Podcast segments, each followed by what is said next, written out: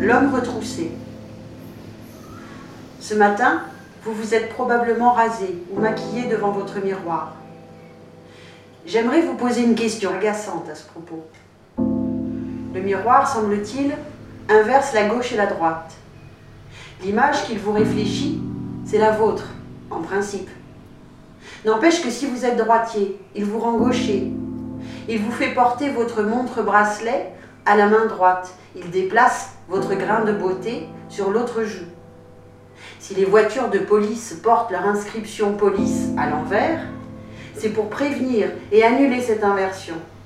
C'est parce que vous êtes censé la voir par votre rétroviseur.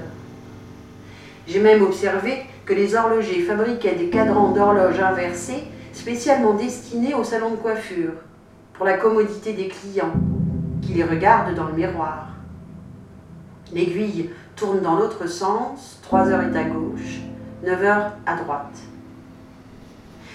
Mais pourquoi ne devrait-on pas inverser aussi bien midi et 6 heures? Pourquoi le miroir n'inverse-t-il que la droite et la gauche, et pas le haut et le bas? Eh bien, il n'y a pas de réponse à cette question, parce qu'elle est mal posée. Le haut et le bas, ce sont des pôles objectifs. Nous avons, vous et moi, le même haut et le même bas, tandis que la droite et la gauche, c'est subjectif je déplace ces pôles avec moi quand je me retourne. Donc si on parle de haut ou de bas, les pôles latéraux correspondants seront non pas la droite et la gauche, mais l'est et l'ouest. Et le miroir n'inverse ni le haut ni le bas, ni l'est ni l'ouest. En revanche, le miroir produit une réversion totale dans le sens de la profondeur. Ce qu'on lui présente échelonné dans un sens, il l'échelonne dans l'autre. Autrement dit, il retrousse les objets. Présentez-lui un gant de la main droite, il en fera un gant gauche, comme si vous l'aviez retroussé. Idem pour notre propre personne. Et c'est justement la raison d'une certaine équivoque, qui vient de ce que, contrairement au gant, nous sommes symétriques dans le sens latéral, ou à peu près symétriques ce qui signifie que mon côté droit, c'est mon côté gauche retroussé, et réciproquement. Or, le miroir, qui retrousse ces deux côtés, les fait prendre l'un pour l'autre, à quelques détails près, comme ma montre au poignet gauche ou un grain de beauté sur la joue droite. Des détails sur lesquels nous passons en toute désinvolture. Plutôt que d'admettre que ce que nous voyons dans le miroir, c'est notre corps retroussé, nous jouons de cette symétrie latérale et nous nous regardons comme si nous avions été simplement prendre place de l'autre côté du miroir. Nous avons l'impression d'une fidélité totale du miroir et nous faisons abstraction du retroussement qui nous fait prendre la droite pour la gauche. Mais je le répète, c'est une illusion. Nous ne nous voyons pas exactement tels que nous sommes. Le pire, c'est que nous préférons cette version inexacte au reflet plus objectif que pourrait nous offrir, par exemple, le cinéma ou la vidéo. J'en ai fait l'expérience récemment. Je me suis trouvée devant une vidéo qui me restituait mon image en temps réel, comme un miroir, mais dans le bon sens si je puis dire, avec ma montre à la main gauche. À l'inverse du miroir, la vidéo me réfléchit telle que vous me voyez en réalité eh bien je dois dire que c'est une image troublante, étrange. Voilà donc qui reconduit la question en l'aggravant. Pourquoi est-ce que nous nous identifions plus volontiers à l'image du miroir, qui nous retrousse comme un gant et qui au passage fait de nous des gauchers, plutôt qu'à l'image plus objective que nous offre le cinéma ou la vidéo Vous pensez bien que je ne vais pas résoudre en quelques mots un problème qui tient à la condition humaine, dans ce qu'elle a de plus spécifique et de plus complexe, puisqu'il s'agit de l'image du corps, c'est-à-dire de l'identité même. L'homme a ceci d'étrange que sa personne se constitue sous l'incidence du regard de l'autre. C'est un être en miroir, retroussé par la contre-perspective dont il procède existentiellement. je me bornerai à vous citer Nietzsche, qui indexe précisément l'aliénation constitutive de l'être humain en déclarant ceci, qui s'applique à la comédie humaine dans son universalité. Je suis un comédien lorsque je suis un autre, je suis vraiment moi-même. Michel Desvos.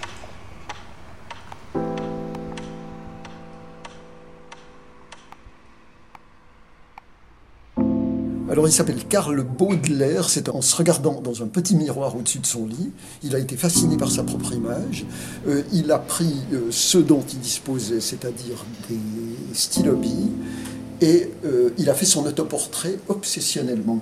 Et cet autoportrait-là, bah, bah, il a dû mettre des, mois pour le faire, parce qu'il n'y a, pas de, a pas de ligne générale, c'est le fil du, du, du, stylobi qui crée peu à peu cette image.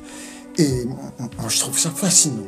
Et je ne peux pas m'empêcher, je, le regarde euh, longuement. J'ai l'impression euh, presque de me voir dans un miroir.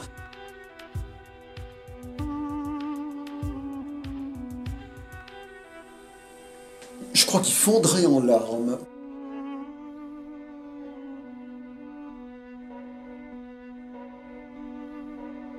Oui, oui, oui, je pleure. Euh,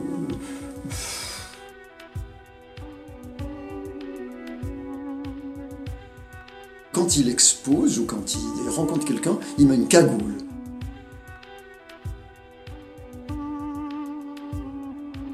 C'est parce que quand on a trop d'adhésion à ce qu'il fait, quand on le complimente, il fond là. ça, me rappelle une chose, mais enfin c'est un peu long à raconter.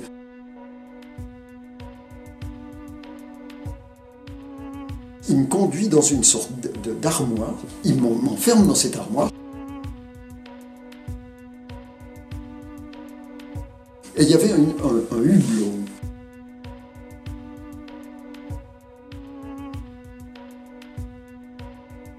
C'était une vitre, c'est-à-dire un miroir sans teint.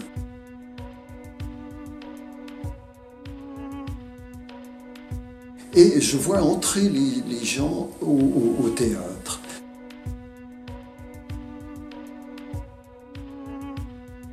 J'étais les yeux dans les yeux, à 50 cm de quelqu'un qui était en train de se regarder. Et moi,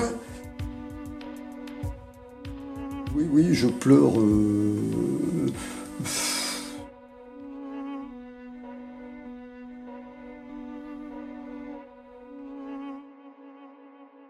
mouvement d'un cheveu, alangui. Silhouette conservée, tu es froide, je me réchauffe. Au souvenir ressassé, esclave du miroir magique, vide de sens, du plus profond sentinelle dressée, les vents et les ténèbres, je te l'ordonne. Parle Au pas de ma raison, tu demeures.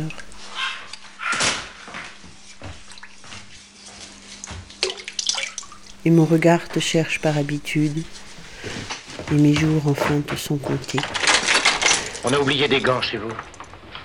Le petit homme qui chantait sans cesse. Des gants Mettez-les. Le petit homme qui dansait dans ma tête. Allez, allez, mettez-les. Le petit homme de la jeunesse a cassé son lacet de soulier. Et toutes les baraques de la fête, tout d'un coup, se sont écroulées. Et dans le silence de cette fête, avec ces gants, vous traverserez les miroirs. Dans le désert de cette tête, comme de l'eau. J'ai entendu ta voix heureuse, ta voix déchirée et fragile, enfantine et désolée, venant de loin. Il ne s'agit pas de comprendre. Et qui m'appelait. Et j'ai mis ma main sur mon cœur. Il s'agit de croire. Vous remuez, ensanglanté les sept éclats de glace de ton rire étoilé.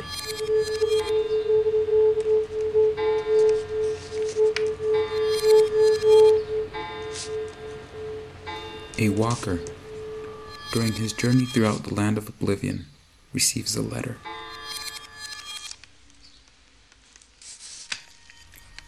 In very respectful words, he gets invited to the wedding of a great and powerful prince.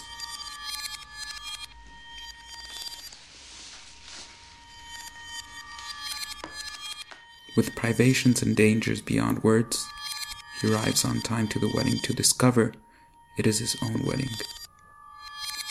He had sent the invitations since the very beginning, but he had forgotten about it. He sent the letter to himself in the land of oblivion because he knew he would lose his own identity there.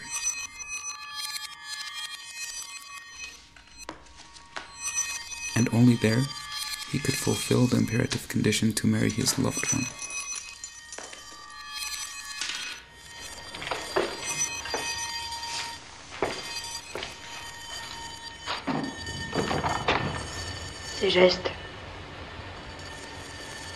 Si j'étais de notre ancien monde, je dirais...